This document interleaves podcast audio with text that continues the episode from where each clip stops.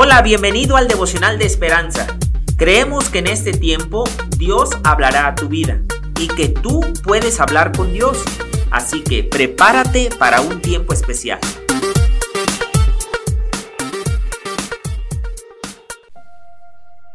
...9 de junio... La oración de Abby. El escritor menciona...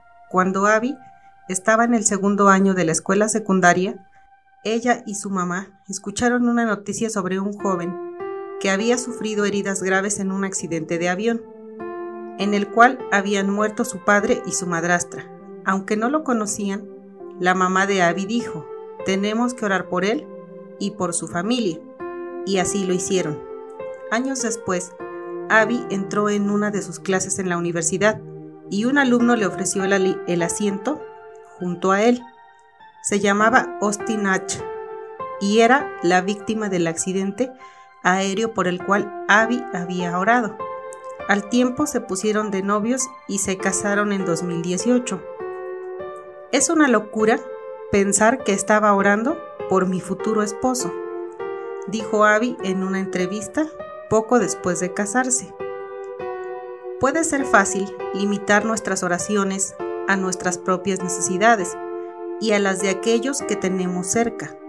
Sin embargo, Pablo les escribió a los cristianos de Efeso que oraran en todo tiempo con toda oración y súplica en el Espíritu, y velando en ello con toda perseverancia y súplica por todos los santos. Efesios 6:18. Y en 1 de Timoteo 2:1 nos insta a orar por todos los hombres, incluidos los que ejercen la autoridad. Oremos por otros, aún por personas que no conocemos.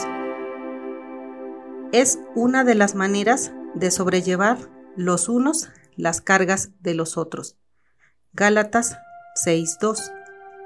La lectura está basada en Efesios 6, 16, 20.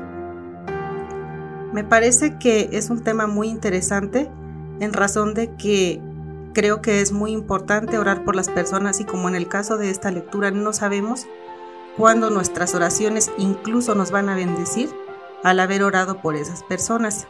Oro para que el Señor hoy nos dé un corazón misericordioso y compasivo, capaz de sentir los dolores y las penas de los demás para que podamos interceder por ellos y sobrellevar las cargas con los demás en el nombre de Jesús. Amén.